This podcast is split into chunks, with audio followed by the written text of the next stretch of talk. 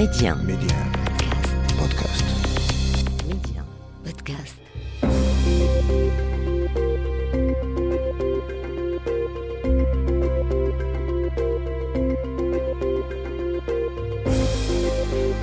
L'Afrique doit faire confiance à l'Afrique et le développement du continent passe avant tout par les Africains eux-mêmes. Voilà pourquoi je vous propose votre émission Coémergence, un rendez-vous qui vous aidera à mieux saisir les opportunités d'investissement et de business dans les économies africaines. Medi 1, Coémergence, Omar Baldé. Bonsoir et bienvenue dans ce deuxième numéro de Coémergence. Au menu de votre émission, nous parlerons de ce pas historique en Éthiopie avec la libéralisation du secteur des télécoms. Le gouvernement éthiopien annonce la privatisation de 40% d'Ethio Telecom, l'opérateur historique dans ce pays de plus de 100 millions d'habitants. Après l'attaque meurtrière qui a coûté la vie à deux chauffeurs marocains au Mali la semaine dernière, l'émotion reste vive. Comment les exportateurs et transporteurs du royaume entendent poursuivre leurs activités dans la région sahélienne? Tout en assurant leur sécurité, nous nous intéressons largement à la question en écoutant les solutions préconisées par les exportateurs et les transporteurs. Quelle devrait être la politique africaine du prochain gouvernement marocain C'est l'une des questions auxquelles répondra notre invité. Il s'agit de Mohamed Himdouche, président du cabinet de conseil stratégique Inter-Africa Capital Group. Mohamed Himdouche est également vice-président exécutif de l'Académie diplomatique africaine et membre du conseil d'administration de l'Institut africain de la gouvernance. Enfin, dans votre rubrique Destination Éco, nous mettrons le cap sur la Côte d'Ivoire. La première puissance de l'UMOA vient d'annoncer d'importantes découvertes de pétrole et de gaz, de quoi soutenir l'essor de son économie en cours de diversification. Tel est le sommaire de votre émission. Soyez les bienvenus. Les échos de la. Je vous le disais en titre, le gouvernement éthiopien vient d'ouvrir la voie à la privatisation d'une partie du capital de son opérateur historique de téléphonie mobile, Ethio Telecom. L'opération porte sur 40% du capital.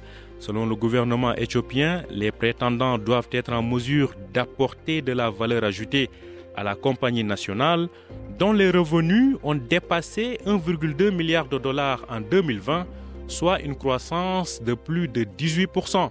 Il faut retenir que c'est un pas important pour l'Éthiopie qui s'était jusque-là refusé à libéraliser plusieurs de ses secteurs stratégiques à l'instar des télécoms. Restons à Addis Abeba en Éthiopie où vient d'être lancé le Centre africain de l'entrepreneuriat. L'objectif de ce centre est d'encourager et de valoriser les meilleures initiatives africaines dans le domaine de l'entrepreneuriat elle est portée par les chambres de commerce du continent. Le Maroc est l'un des quatre pays africains retenus pour abriter les hubs de ce centre, aux côtés du Nigeria, du Ghana et du Kenya.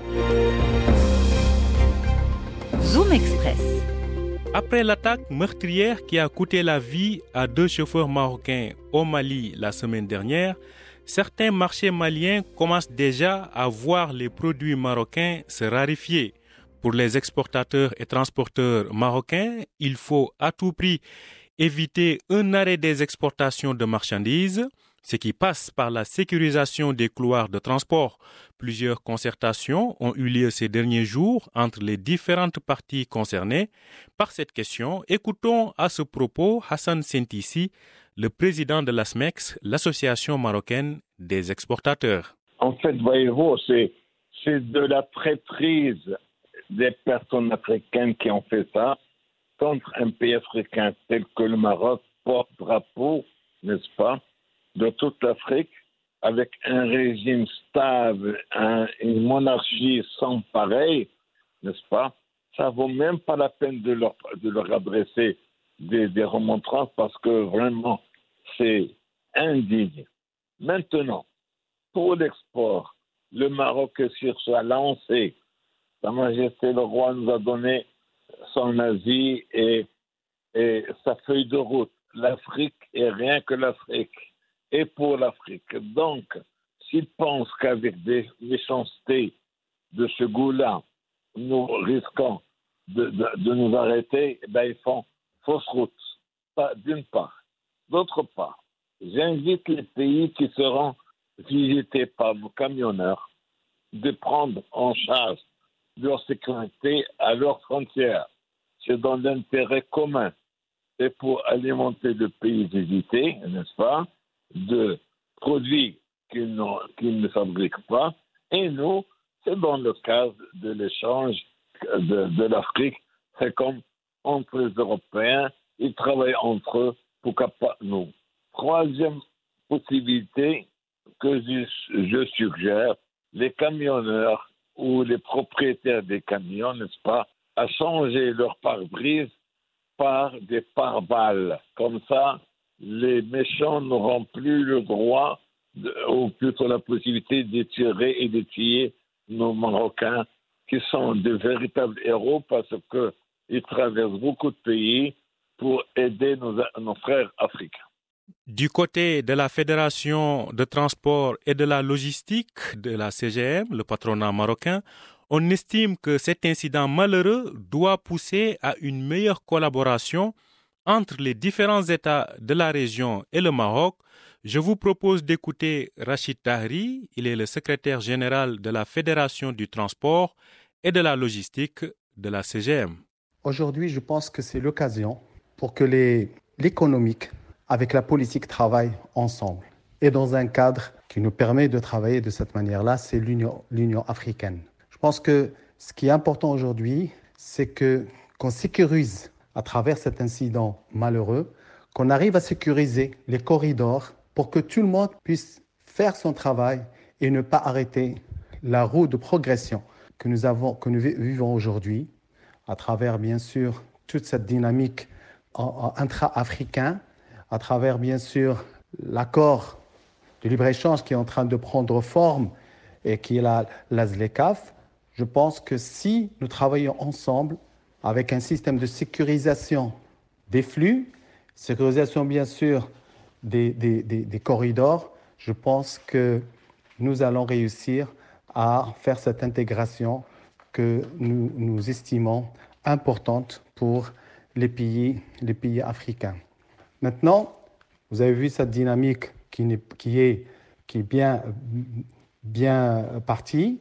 Je pense que ce qui, est important aujourd'hui, c'est que aussi bien les pouvoirs publics de l'Union africaine ainsi que les, bien sûr, les, les partis, les, les, opérateurs économiques, je pense qu'on arrivera à encore à développer davantage ces relations euh, qui nous sont très chères, qui nous sont très chères.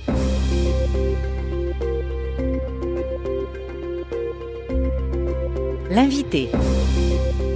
Mohamed Himdouche est notre invité pour ce deuxième numéro de Coémergence, ancien haut fonctionnaire et représentant de la Banque africaine de développement dans plusieurs pays du continent et en Europe. Mohamed Himdouche dirige actuellement le cabinet de conseil stratégique Interafrica Capital Group. Il est également vice-président exécutif de l'Académie diplomatique africaine et membre du conseil d'administration de l'Institut africain de la gouvernance. Avec lui, nous allons parler de la politique africaine du prochain gouvernement marocain en cours de formation. Bonjour Mohamed Himdouche. Bonjour Monsieur Baldé et merci pour votre aimable invitation à échanger sur les relations entre mon pays, le Maroc, et le reste du continent dans le cadre de votre nouvelle émission intitulée Coémergence. Je voudrais également exprimer mon admiration pour le management du groupe Medi 1 pour la couverture de l'actualité sur notre continent, à l'instar des grandes chaînes mondiales qui diffusent les nouvelles en continu, aussi bien pour ce qui est de notre continent que l'actualité dans le monde entier. Merci à vous pour ces mots. Alors, entrons dans le vif du sujet, Mohamed Hemdouche. Ces dernières années, l'Afrique est devenue la priorité de la diplomatie marocaine. Les relations avec plusieurs pays du continent ont connu une ascension fulgurante et le point d'orgue a été le retour du Maroc à l'Union africaine en janvier 2017. Si nous nous intéressons au volet économique, comment, selon vous, le prochain gouvernement marocain peut-il renforcer les échanges commerciaux entre le Maroc et ses voisins du continent? Avant de répondre à votre question, permettez-moi de rappeler que selon les statistiques publiées par l'Office d'échange pour l'exercice fiscal 2020, le volume global des échanges commerciaux du Maroc avec ses partenaires du monde entier s'élève à 685 milliards de dirhams. En dépit du fait que les échanges commerciaux du Maroc avec ses voisins du continent connaissent un développement continu depuis les deux dernières décennies, il reste toutefois limité autour de 5% des échanges commerciaux globaux du Royaume, alors que la part de ces échanges avec l'Europe représente 66%, devant l'Asie 17%, les Amériques 11%, et l'Océanie 2%. Avec l'avènement et l'opérationnalisation de la zone de libre-échange continentale ZLECAF, le volume des échanges commerciaux entre le Maroc et le reste du continent est appelé à connaître une augmentation substantielle dans les années à venir. Le prochain gouvernement issu du triple scrutin du 8 septembre dernier aura à cœur de donner une très forte impulsion aux relations économiques bilatérales et multilatérales entre notre pays et les autres pays du continent, et ce, conformément à la feuille de route tracée par Sa Majesté le roi Mohamed VI dans ses différents discours et dont les grands contours sont déclinés aussi dans le nouveau modèle de développement. Alors, Mohamed Himdouche, plus de 1000 accords bilatéraux ont été signés entre le Maroc et ses voisins africains. Comment rendre ces accords aujourd'hui plus opérationnels et plus concrets sur le terrain? De nombreux projets ayant fait l'objet de différents accords bilatéraux conclus lors de la trentaine de visites officielles du souverain chérifien sont déjà achevés ou en cours de réalisation. Au niveau du Maroc, des cellules de veille ont été mises en place pour assurer le suivi de la réalisation de ces projets. Des missions de supervision sur le terrain sont régulièrement organisées pour assurer le suivi et l'état d'avancement de la réalisation de ces différents projets et au besoin de recommander les ajustements à faire afin de permettre la bonne fin des travaux conformément aux objectifs de chacun de ces projets. Au niveau des différents pays partenaires, des structures de suivi similaires existent et assurent le suivi à leur niveau. La mise en œuvre des différents accords sont suivis de très près par notre auguste souverain et ses homologues africains. Si vous vous rendez dans les pays subsahariens concernés, vous pouvez, vous observer, vous pouvez observer l'état d'avancement de ces différents projets. Ils sont soit totalement achevés ou en cours de finition. Mohamed Himdouche, une dernière question. Le concept de coopération sud-sud est mis en avant ici comme ailleurs. Les investisseurs marocains sont aujourd'hui euh, aux quatre coins du continent, mais que conseillez-vous aux investisseurs africains tentés par le marché marocain? Les investisseurs africains sont les bienvenus au Maroc, où il existe un marché local et régional très porteur. Avec un statut de pays à revenu intermédiaire, une population estimée à 35 millions d'habitants et une importante classe moyenne, en plus de la proximité du Maroc avec le marché européen, qui offre d'énormes opportunités d'affaires en termes de co-développement et de co-investissement, le Maroc est une très belle destination pour les investisseurs africains. Par ailleurs, la Bourse des valeurs de Casablanca constitue aussi un important levier d'investissement dans les valeurs des grands groupes industriels et les établissements financiers marocains. J'encourage donc vivement les fonds d'investissement africains ainsi que les fonds souverains de notre continent de tisser des relations de partenariat avec le fonds souverain marocain Itmar Capital, qui, comme vous le savez, est en charge de piloter avec le fonds souverain du Nigeria, le Nigeria Sovereign Investment Authority, pour la réalisation du projet de gazoduc Maroc-Nigeria dont le coût d'investissement est estimé à 25 milliards de dollars. Pour ma part, et en tant qu'ancien responsable du groupe de la Banque africaine de développement, j'ai toujours défendu les projets d'intégration régionale en Afrique. Mon rêve est de voir installer au Maroc des banques commerciales africaines comme EcoBank, Standard Chartered Bank, United Bank of Africa, etc.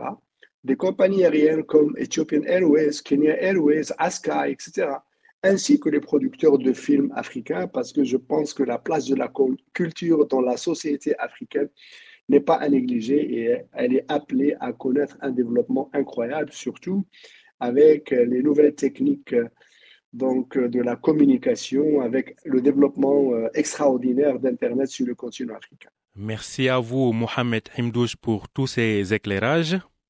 Merci encore une fois pour l'opportunité que vous m'avez offerte pour échanger avec vous et je souhaite une très belle coopération harmonieuse et euh, bénéfique aux deux parties selon les principes chers à Sa Majesté, à savoir un partenariat win-win. Merci infiniment. Un partenariat gagnant-gagnant donc. Mohamed Himdou, je rappelle que vous êtes euh, un ancien haut fonctionnaire et représentant de la Banque africaine de développement dans plusieurs pays du continent et en Europe. Vous êtes également l'actuel euh, président du cabinet de conseil Inter-Africa Capital Group.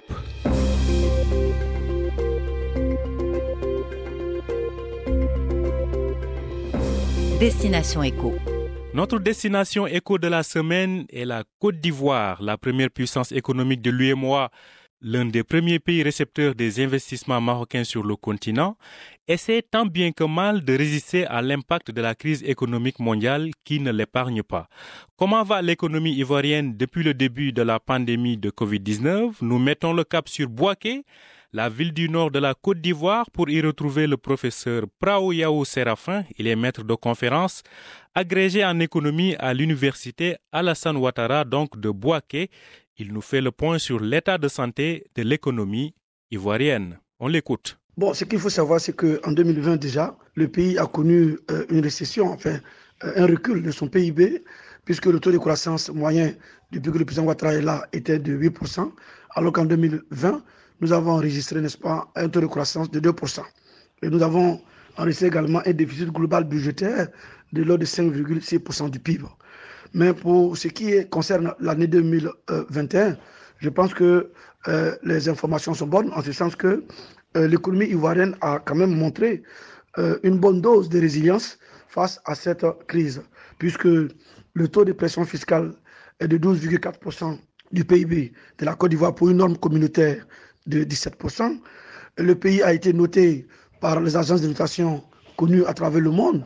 Euh, nous avons été notés BB-. Deuxième pays quand même noté de la sorte en Afrique subsaharienne. Et puis le, le, stock de la dette rapportée au PIB se situe à 47,7% du PIB, alors que la norme, la norme communautaire est de 70%. Euh, notre code d'investissement a été relooké. Nous avons été considéré par Doing Business comme un pays quand même un peu réformateur, en ce sens que nous sommes classés 110e sur 190. Le taux de bancarisation est de 19% dans notre pays. Le cacao continue de contribuer à, hauteur de 15% du PIB. Euh, et puis nous sommes aussi premiers producteurs avec 40% n'est-ce pas, de l'offre mondiale. Nous avons une population qui est dynamique de 25 millions d'habitants. Nous avons tous les trois secteurs de l'économie aussi qui tiennent la route, qui sont dynamiques.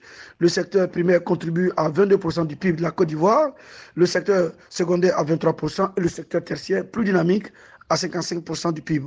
Nous avons aussi également le taux d'inflation qui est maîtrisé, puisqu'il se situe euh, aux alentours de 2%, hein, pour une norme communautaire euh, que vous connaissez, de 3%. Bref, et nous avons euh, augmenté le, le, budget de la Côte d'Ivoire qui se situe aujourd'hui à 8 621 milliards de francs CFA pour dire que la Côte d'Ivoire se porte bien, n'est-ce pas? En tout cas, elle s'en sort bien puisque le FMI espère euh, en fin d'année que la Côte d'Ivoire va enregistrer un taux, de, un, euh, un taux de croissance de 6%. La Côte d'Ivoire s'en sort bien selon les principaux indicateurs de croissance et le pays espère faire mieux dans les années à venir puisqu'une importante découverte de pétrole et de gaz vient d'y être annoncée de quoi contribuer à la diversification de son économie. Je vous propose d'écouter les explications du professeur Prao Yao Séraphin. Alors, il faut dire que euh, tous les secteurs, à mon humble avis, en Côte d'Ivoire sont porteurs. Euh, au niveau euh, du secteur des mines, par exemple, en matière d'industrie extractive, je pense que le pays vient de faire une importante découverte, puisque nous avons découvert au large, n'est-ce pas, des côtes ivoiriennes, entre 1,5 à 2 milliards de barils de pétrole et entre 1800 et 2400 pieds de cube de gaz. C'est très important. Il faut noter que la Côte d'Ivoire, certes, n'est pas un pays pétrolier puisque nous produisons 30 000 barils par jour, mais aujourd'hui, les mines représentent à peu près 4% du PIB de la Côte d'Ivoire. Et donc là, les investisseurs peuvent s'intéresser, n'est-ce pas, à ce secteur. En ce qui concerne également aussi le secteur de l'agro-industrie, je pense que les investisseurs également peuvent s'intéresser à ce secteur, qui contribue d'ailleurs à 20% du PIB de la Côte d'Ivoire. Il y a la brasserie, le secteur laitier et sucrier. Et puis il faut noter qu'aujourd'hui, eh, la Côte d'Ivoire transforme, moins de 30% de son cacao et moins de 5% dans eh, eh, la noix de cajou. Or, c'est des secteurs où les investisseurs peuvent donc venir vraiment s'intéresser au secteur pour transformer hein, ces matières premières-là. Au niveau du tourisme également, je pense qu'il y a matière à investir dans ce, dans ce secteur. Aujourd'hui, en Côte d'Ivoire, le tourisme contribue à 7,3% du PIB de la Côte d'Ivoire. Donc, il y a les, les, hôtels à construire, il y a les tours, les tours opérateurs, opérateurs par qui peuvent s'installer. Bref, dans le domaine du tourisme, il y a à boire et à manger euh, pour les investisseurs. Également, je pense que dans le secteur de la construction également, euh, aujourd'hui, il y a, c'est un secteur qui est très dynamique parce qu'il y a un déficit d'à peu près aux alentours de 500 000 logements par an. Et donc, du coup, euh, les investisseurs peuvent s'intéresser à ce secteur de la construction de logements sociaux. Il y a le BTP aujourd'hui qui fournit à peu près 10% des emplois chaque année en Côte d'Ivoire. Derrière, n'est-ce pas, le commerce qui fournit 35% et l'industrie manufacturière. Donc, vous voyez, euh, Abidjan aujourd'hui enregistre, n'est-ce pas, une croissance urbaine de l'ordre de 3% l'an.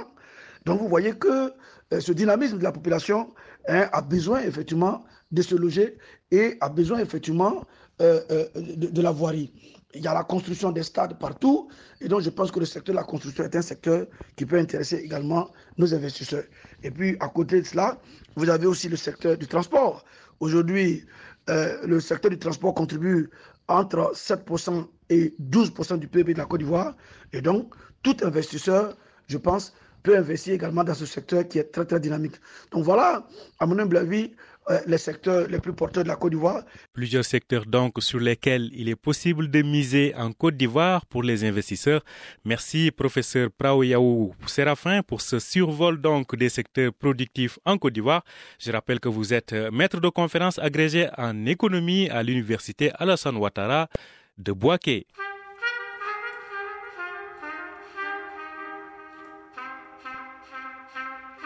Voilà, nous arrivons à la fin de cette émission. Je vous donne rendez-vous la semaine prochaine. Même heure, même fréquence. N'oubliez pas de retrouver cette émission dans Medi 1 Podcast. Et on se quitte en musique avec ce morceau intitulé Casablanca du chanteur panafricain d'origine ghanéenne et résident au Maroc, Zander Pratt. C'est une exclusivité Medi 1 avant le lancement de son album Train to Marrakech. Je vous souhaite une très bonne suite de programmes sur Medi 1.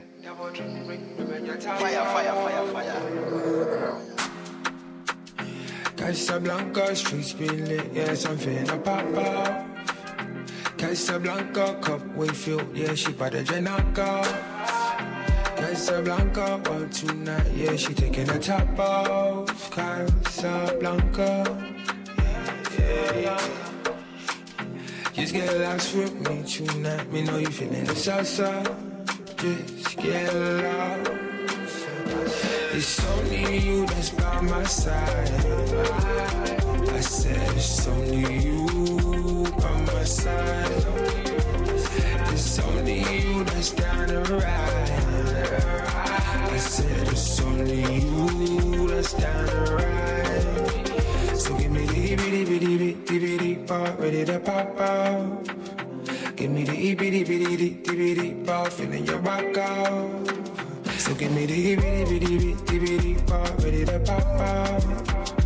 Give me the bitty bitty bitty bitty part feeling your rock out. Yeah, I be sipping with with it in the nose streets feeling your heart now. Give me just a little bit of shit, double drip, rip, ripping your top off. Yeah, yeah. Got one on either side. Pull up on either side. Got you on either side. Chuck up the either side. It's only you that's by my side. I said it's only you by my side. I said it's only you that's down the ride. I said it's only you that's down the ride. So give me the bitty bitty part ready to pop out. Give me the bitty bitty bitty bitty ball, feeling your rock off.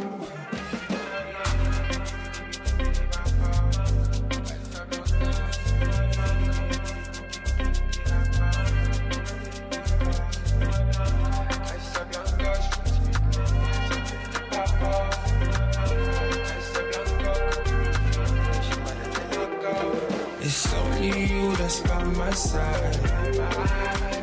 I said it's only you by my side. I said it's only you that's down to ride.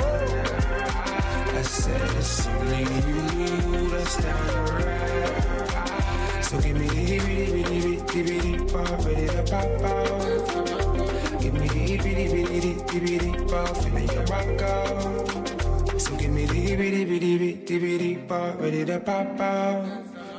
Give me the bitty bitty bitty bitty ball, feeling your rock out. Yeah, yeah.